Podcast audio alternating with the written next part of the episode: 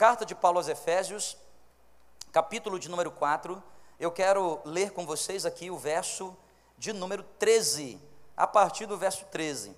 Efésios 4, verso 13, diz assim nessa minha versão que tenho em mãos: Até que todos cheguemos à unidade da fé, à medida plena do conhecimento do Filho de Deus, ao estado de pessoa madura, ao estado de pessoa madura, à medida da plenitude de Cristo, o verso 14 diz: para que não sejamos mais como crianças, arrastados pelas ondas e levados de um lado para o outro, por qualquer vento de doutrina pela artimanha das pessoas que induzem ao erro. Mas, diz aí o verso 15, mas, seguindo a verdade em amor, cresçamos em tudo, mas, seguindo a verdade em amor, cresçamos em tudo naquele que é o que, gente? Que é a cabeça, está falando de quem? De Cristo Jesus, tá bom? Irmãos, nós estamos nesse mês de novembro ah, falando sobre o tema maturidade cristã. E hoje, nesse segundo culto, nesse segundo domingo do mês, eu quero mais uma vez abordar com vocês esse tema maturidade cristã, tá? Você precisa entender que Deus nos chama para crescer. Crescer é a jornada da vida. Ninguém foi chamado para ficar estabilizado numa posição de não crescimento. Se você está vivo, você foi chamado para crescer. Quem aqui está vivo? Dá para ver. Assim que vocês estão vivinho hoje aqui à noite, né? Vivinho. Quem está vivo, diga glória a Deus. Aí, ó, nada que um estímulo não é. Vivo tem que crescer, porque tudo que nasce, cresce. É lei da vida. O, o texto aqui de Paulo aos Efésios, ele diz assim: ó, para que você não seja mais criança, para que você cresça, para que você possa avançar, avançar como pessoa, avançar como pai, avançar como marido, avançar como empreendedor, avançar como é, filho de Deus, avançar na vida espiritual, avançar na vida emocional. Você foi chamado para amadurecer. Não existe como ser contemplado pelas mãos abençoadoras do nosso Deus sem o amadurecimento.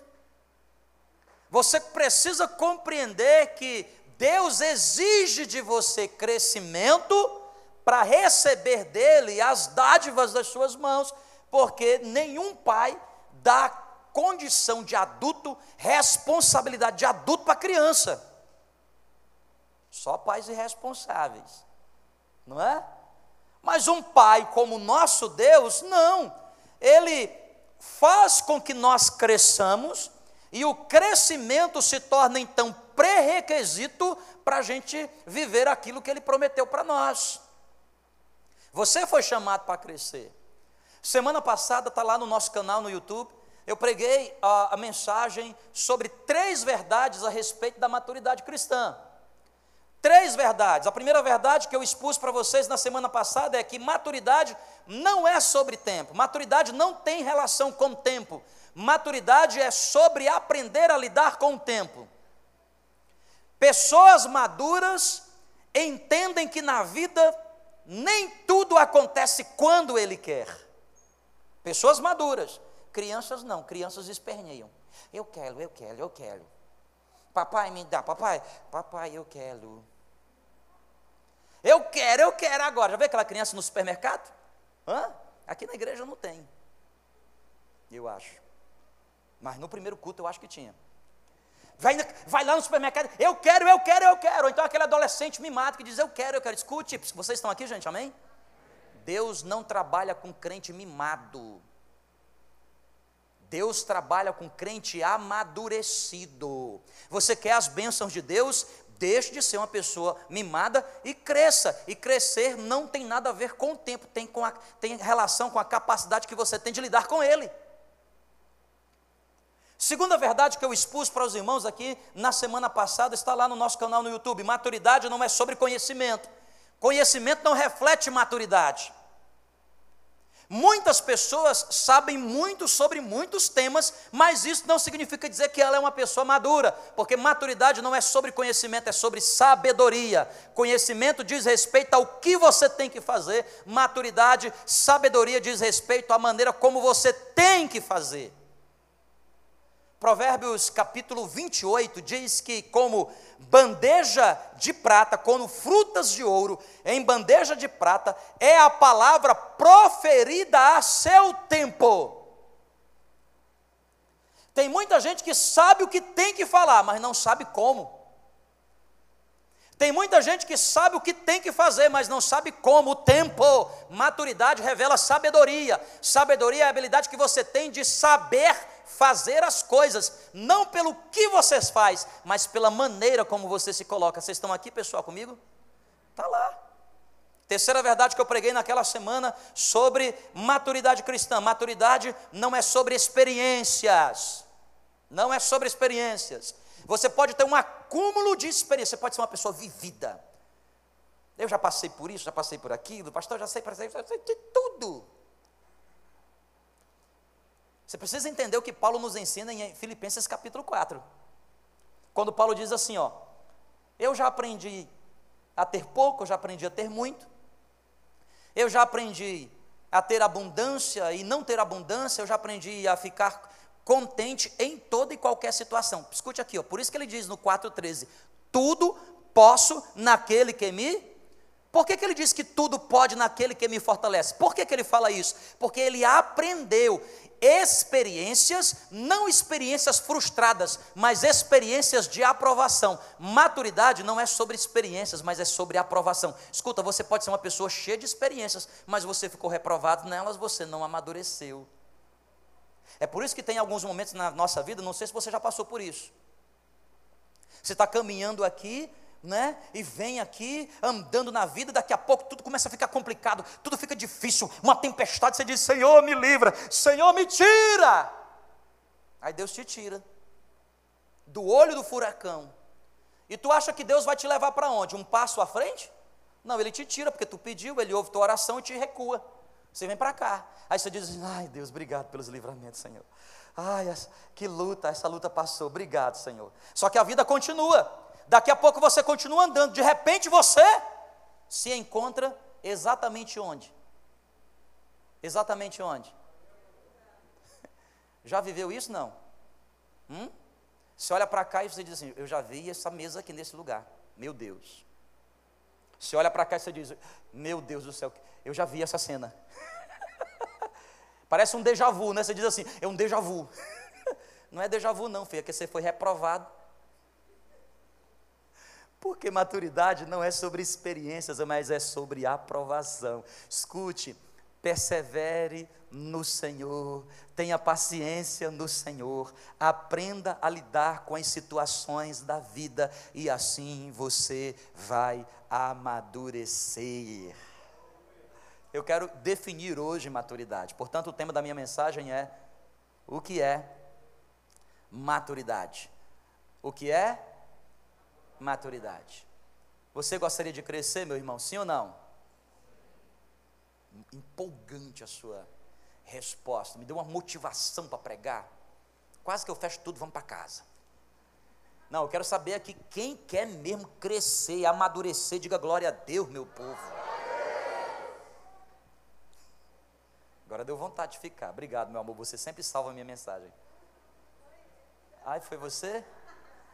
Essa tá mesmo desesperada para crescer, hein? Isso aí, glória a Deus. Gostei de você, Nathalie. Muito bem. Você não me salvou dessa vez? Obrigado, Nathalie. o que é maturidade, gente? Eu fiz aqui rapidamente aqui, ó, rápido para vocês. Vocês estão muito cansados hoje, não estão? Não, né? Então vou pregar bem rapidão aqui, ó, para já terminar. Que o amor de Deus, a graça do Senhor Jesus. Vamos lá. Fiz rápida três definições aqui sobre maturidade. Primeira delas, escrute isso, rápido para você. Maturidade é saber que as tempestades não vêm para te destruir. Essa é a primeira definição que eu trago aqui para você hoje sobre maturidade. Pastor, o que é, que é maturidade? Maturidade, ela acontece na sua vida quando você passa a entender que os problemas que você vive, eles não vêm sobre você para te destruir. As tempestades não vieram para te destruir. Quando você passa a entender que isso é uma verdade da vida, escute, você deu o primeiro passo para amadurecer. Pastor, quando é que eu aprendi a não amadurecer? Quando é que eu não estou preparado? Quando você encara as tempestades como mecanismo de destruição. Ai, o diabo se levantou, vai me destruir. Ai, os problemas chegaram. Olha aí, a Covid, Covid, Covid, vai acabar com o mundo. Tem gente que acha que nós já chegamos no apocalipse, né? Tem gente que acha que já está no Armagedon. Tem outros que já acham que estão no céu ou no outro lugar. Meu irmão, escute, maturidade é você aprender que as tempestades, elas não vieram para te destruir. Você entende isso, meu irmão? Eu vim aqui dizer isso para você. A tempestade, o problema, ele não existe para te acabar. Ele não veio para poder te destruir. Cruz não é o fim, cruz é o começo. Aprenda a amadurecer, entenda que na verdade as tempestades, elas servem como degraus e não como rampa. Não é uma rampa que vai te levar para o fundo do poço, não.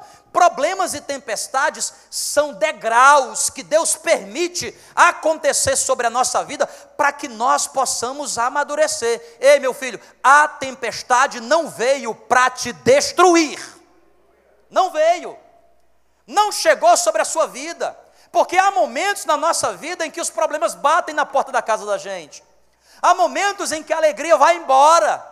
Há momentos em que a enfermidade chega, há momentos em que a notícia ruim se estabelece, mas essas coisas não vieram para te destruir. Entendam a verdade: tempestade é apenas mecanismo preparatório, porque há coisas novas de Deus te esperando. Há situações em Deus que estão vindo sobre a sua vida e essa tempestade, ela está servindo só para te preparar para as coisas boas, as quais Deus de antemão já preparou para aqueles que o amam. A tempestade não é o seu fim. Essa situação no seu casamento não é o seu fim. Essa situação financeira não é o seu fim. Esse problema de saúde não é o seu fim. Essas coisas não são o seu fim. É apenas um instrumento de preparação. Eu dizia aqui no primeiro culto. A Bíblia nos, nos ensina em vários momentos que a vida do crente é semelhante a uma águia.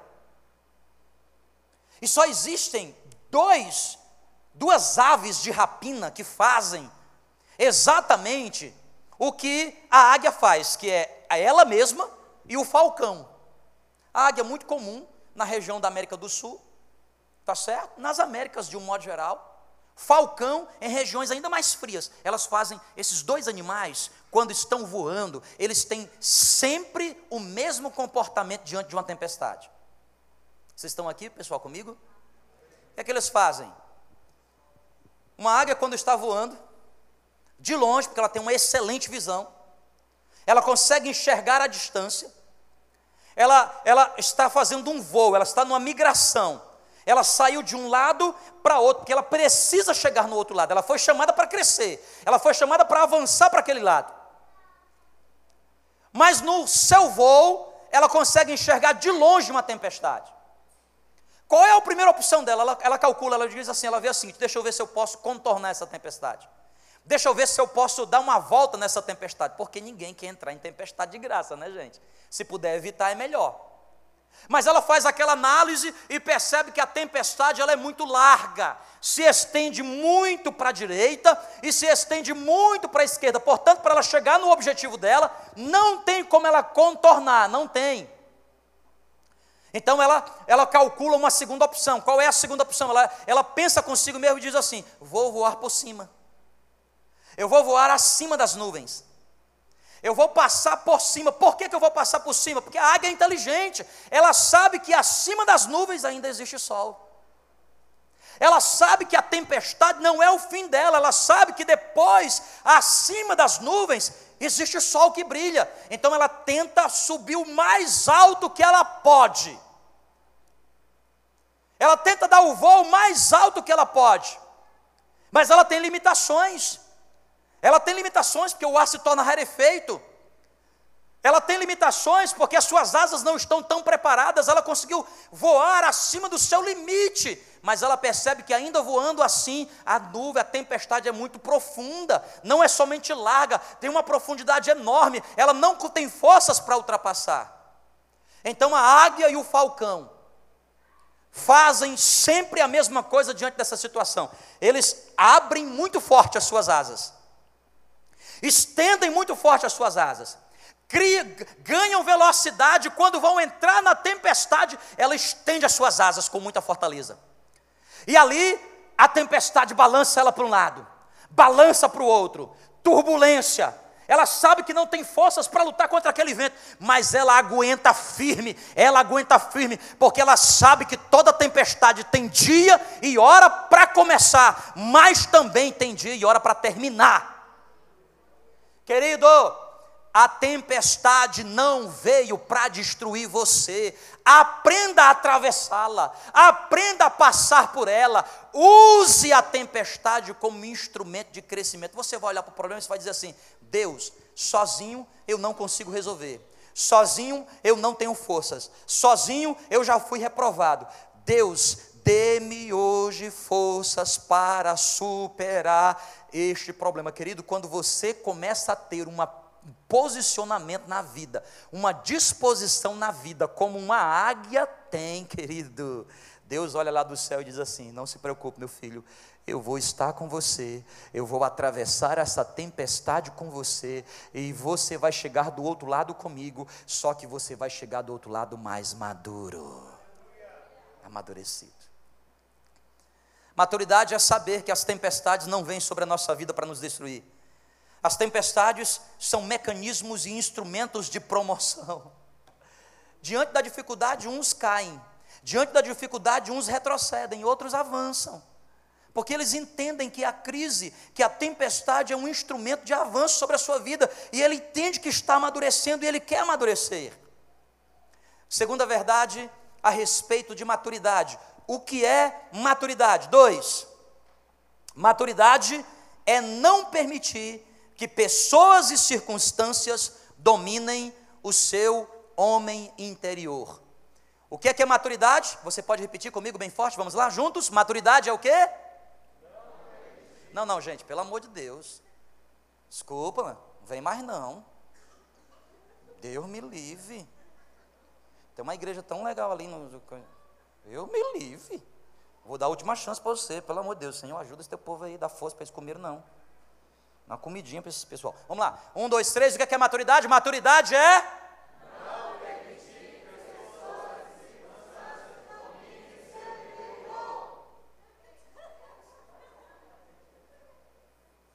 Show, hein? Isso aí tá com sede, viu, irmão? É isso aí, Nathalie. Ei, meu irmão. Não permita que as pessoas ou que as circunstâncias tirem a sua paz interior. Maturidade é não permitir que o seu interior seja abalado, seja estremecido diante de uma tempestade, de um problema. Eu sei, todo problema mexe com as nossas emoções. Eu não estou falando que eles não vão mexer com você, é inevitável. Problemas chegam na nossa vida, a primeira coisa que eles fazem é mexer, eles mexem com a gente. Mexem com o nosso estado de espírito. Mexem com as nossas emoções. Eu me lembro dos discípulos que andavam com Jesus no meio do barco, alta madrugada atravessando uma tempestade. Diz a Bíblia que quando Jesus veio ao encontro deles, eles estavam com medo. Ei, escute, ter medo é natural. Eu não estou falando de você não ter medo. Eu não estou falando que a tempestade não vai mexer com o seu emocional. Eu estou dizendo para você que se você quer ser uma pessoa madura, você não vai deixar ela controlar, ter controle sobre a sua vida emocional. Provérbios 25, versículo 28 como cidade destruída, que não tem muros, assim é a pessoa que não sabe conter o seu espírito. Quando Salomão escreveu esse versículo há três mil anos atrás, o mecanismo mais importante de defesa de uma cidade eram as muralhas. Quem nunca ouviu falar de Jericó? Quem nunca ouviu falar de Troia? Cidades que querem se proteger erguem ao seu redor grandes muralhas. A muralha representa a proteção do que tem dentro. Como uma cidade que não tem muros, portanto, uma cidade que não tem proteção, assim é uma pessoa que não tem domínio de si. Sabe o que o texto está dizendo? não permita que coisas no exterior, nem pessoas perto de você, abalem, dominem o seu homem interior, amadureça e seja uma pessoa de autocontrole. Talvez você seja um, uma pessoa sanguínea, seu temperamento seja colérico, quando coisas e pessoas te tiram do sério, o que é que você faz, meu irmão? Fala o que não deve. E às vezes faz o que não deve. Está tendo comportamento de criança. Pastor é mais forte do que eu. Não é não não é mais forte do que você, não, porque você tem domínio sobre você mesmo. Não deixe as pessoas dominar o seu homem interior, não deixe as circunstâncias decidir por você, pelo contrário, seja uma pessoa madura. Você diz assim: só essa situação me abala, essa pessoa me tirou do sério, eu vou atropelar. Só que não, Senhor me dá calma, Senhor. Senhor. O velho homem, às vezes, vai saindo, vai saindo, a mãozinha dele saindo. Você diz assim: volta, volta, filho. Você já é batizado, vai, volta. Volta. Outra situação, ele vem, o velho homem, o velho homem, você diz: não, não vem. Vem, você morreu com Cristo, morreu. Ele quer ressuscitar, diz: não, ressuscita não. Eu te repreendo, morra. É, ter você, é você ter controle de si. Vocês estão aqui comigo? As piores besteiras da nossa vida,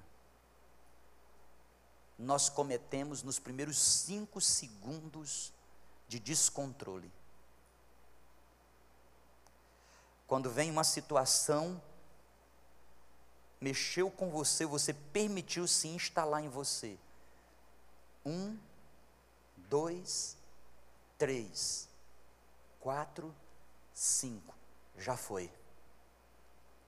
Ou fez, ou falou uma bobagem. Agiu por impulso, agiu por instinto. Pessoas maduras não deixam os outros dominar a sua atmosfera interior. nos momentos difíceis da sua vida, tenha calma. Ah, pastor, mas o senhor não sabe da pessoa que me tira do sério. Mora lá em casa. Ah, pastor, o senhor não sabe. Essa pessoa que me tira do. Pastor.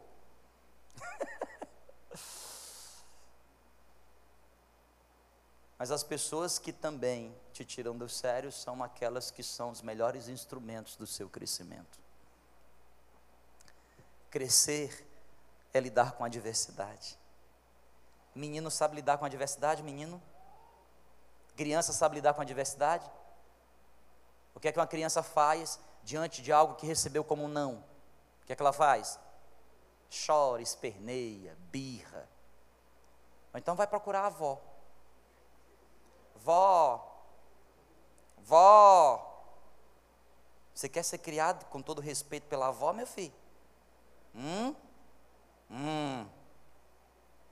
Vem para cá que papai te cria. Vem, papai do céu. Você já viu? Papai do céu cria você. E a Bíblia diz que Deus disciplina quem? Vovó não disciplina, não. Porque vovó é a segunda oportunidade que ela tem de ter aquele filho.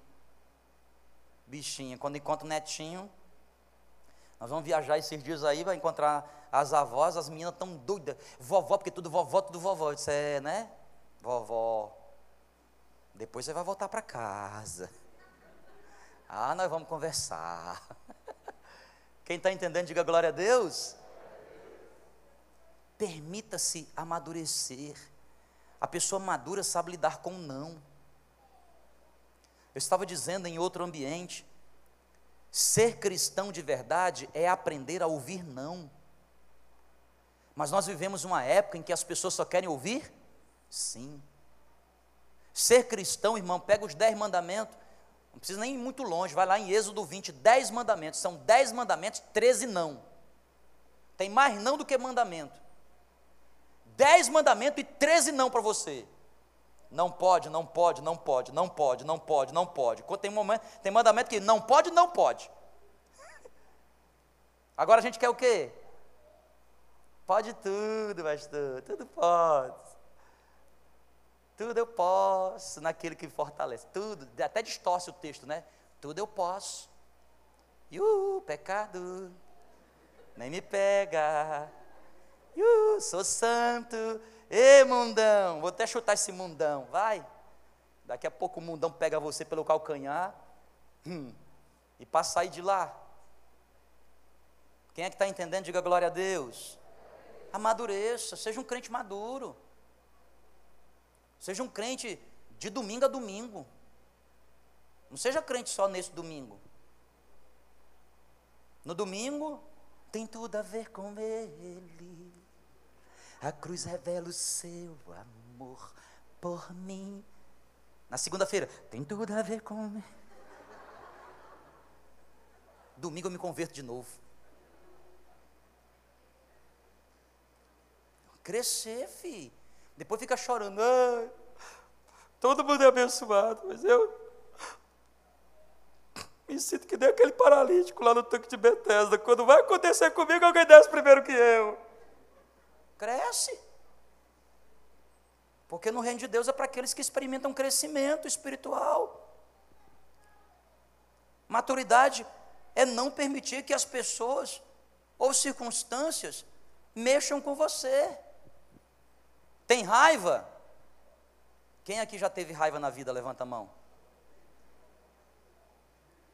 Quem aqui já mentiu? Agora eu fiquei indeciso, porque os que não mentiram não levantaram a mão, os que. Né? Fiquei indeciso. Você tem raiva ou não tem raiva, gente? De vez em quando eu tenho raiva. De vez em dia. Mas o que a Bíblia diz? Não se ponha o sol sobre a vossa ter raiva é pecado, gente? Hã? Até Deus fica com raiva, sim ou não? Vai lá, estuda a Bíblia. Até Deus fica irado. Agora, o problema não é a raiva, o problema é o que você faz quando ela vem. Para quem é melancólico, quem é melancólico nunca tem raiva, né? Não, pastor, eu estou zen. Mas chora, tudo chora. Enquanto o outro só tem raiva, chora. E quando você pega um casal que um é, é, é raivoso e a outra é chorona, aí ele fica com raiva porque ela chora. E ela chora porque ele fica com raiva. Pronto. Vem dia 14 para nós resolver esse problema com você aqui. Tem uma palavra para você. Não é não? Mas não permita. Porque às vezes o, o raivoso, tudo quer descontar a raiva. E o melancólico só quer chorar, tudo chora. Não permita que as coisas dominem o seu homem interior. Amadureça. E terceira e última definição que eu tenho para vocês aqui sobre maturidade cristã. Terceira e última verdade que eu escrevi aqui nessa noite a respeito de maturidade cristã. Maturidade é saber aproveitar a chuva que Deus manda. Você pode repetir, querido, bem forte? Vamos lá?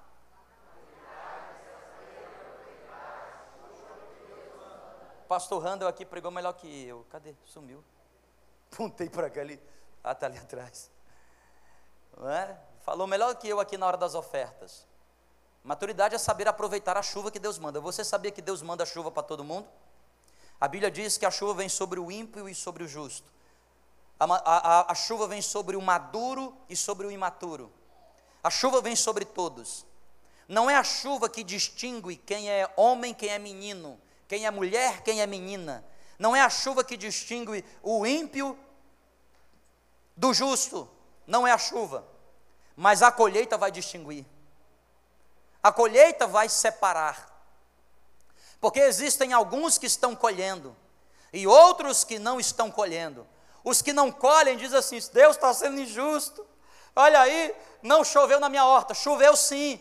A diferença é que você ainda não tinha amadurecido para entender que se você quer uma boa colheita, você espera em Deus a chuva, mas não é só de Deus que faz a parte dele para chover. Você precisa também fazer a sua parte, que é plantar, que é arar a terra. Quando você se torna uma pessoa madura, você passa a entender que Deus está mandando chuva e por isso você se prepara para aproveitar a chuva quando ela chegar. Escuta, querido, vencedor não é aquele que vai se preparar quando a oportunidade chega. Vencedor é aquele que se prepara antes, está preparado, porque no dia que a oportunidade bater na porta da sua casa, ele diz: Estou aqui, estou pronto. Estou pronto. Eu fui forjado, eu fui preparado. É a minha vez, é a minha hora. E por que, que é a minha vez, é a minha hora? Porque no momento de arar a terra, no momento de investir, eu fiz o um investimento. Porque não adianta só arar a terra, você tem que depositar boa semente.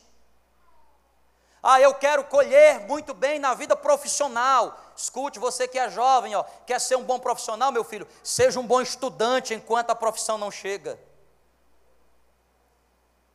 Ah, eu quero ser um bom profissional. Pergunta para o teu professor que nota ele te dá de verdade. Eu quero ter, eu quero passar num concurso, eu quero estar numa posição elevada. Você tem estudado para chegar lá?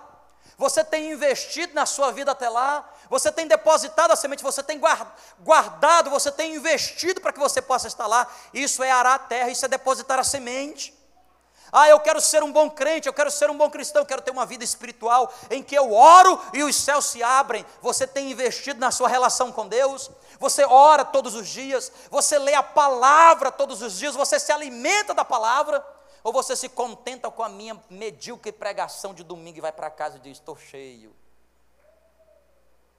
E só abre a Bíblia de novo quando vem aqui no domingo. E olhe lá, porque agora nós temos telão, nem Bíblia live. Projeta aí, Raildo, para mim. Projeta. A maturidade é saber, aí aprendei. Aprendi. Faz uma selfie. Decorei. não, não. Se você quer amadurecer, você precisa investir. Ah, eu quero colher um bom casamento, um excelente casamento. Uh, pois tem que investir. Homens investem nas mulheres e as mulheres investem nos homens. Porque casamento é resultado de investimento. Quem é que está entendendo o que eu estou falando aqui nessa noite? Diga amém. Mas por que, que às vezes o nosso casamento não é feliz? Não é feliz porque você não está investindo. Só ora, Senhor Deus, Senhor, Senhor. Oração é bom para poder colher resultado na vida espiritual. Ah, tem algumas coisas que minha mulher exige de mim, ela quer contrapartida de mim como marido, e se eu orar e não mudar, não vai resolver nada. Eu oro pedindo a Deus força para mudar, mas a contrapartida do amor que digo que sinto por ela é a minha mudança. Porque a minha não mudança a machuca.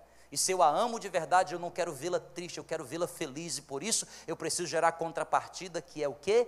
Mudar. E vou dizer um negócio para você: como é difícil mudar. porque nós estamos muitas vezes acostumados com a nossa antiga maneira de viver. Queridos, chegou o tempo de colhermos num estalar de dedos as bênçãos de Deus, mas nós precisamos entender que temos que estar preparados, amadurecidos, fortificados em Cristo Jesus. Tem uma canção que ministramos aqui no primeiro culto e não deu tempo de ministrar aqui nesse segundo culto. Uma canção que diz que, Senhor, eu não estou aqui, eu não vim hoje, por causa das bênçãos das tuas mãos. Senhor, eu até preciso, eu até preciso da tua bênção, porque eu estou vivendo tantos problemas. Eu até estou precisando da tua ajuda, porque eu tenho vivido tantos conflitos. Mas eu não vim hoje aqui atrás de bênção. Eu amadureci. Não quero somente o que tuas mãos podem me oferecer. Eu quero ser mais completo. Eu quero beijar os teus pés, Senhor porque tenho entendido que, de todas as coisas que preciso, aqui de mais, aqui de fato mais eu necessito, é do Senhor. Vamos ficar de pé juntos?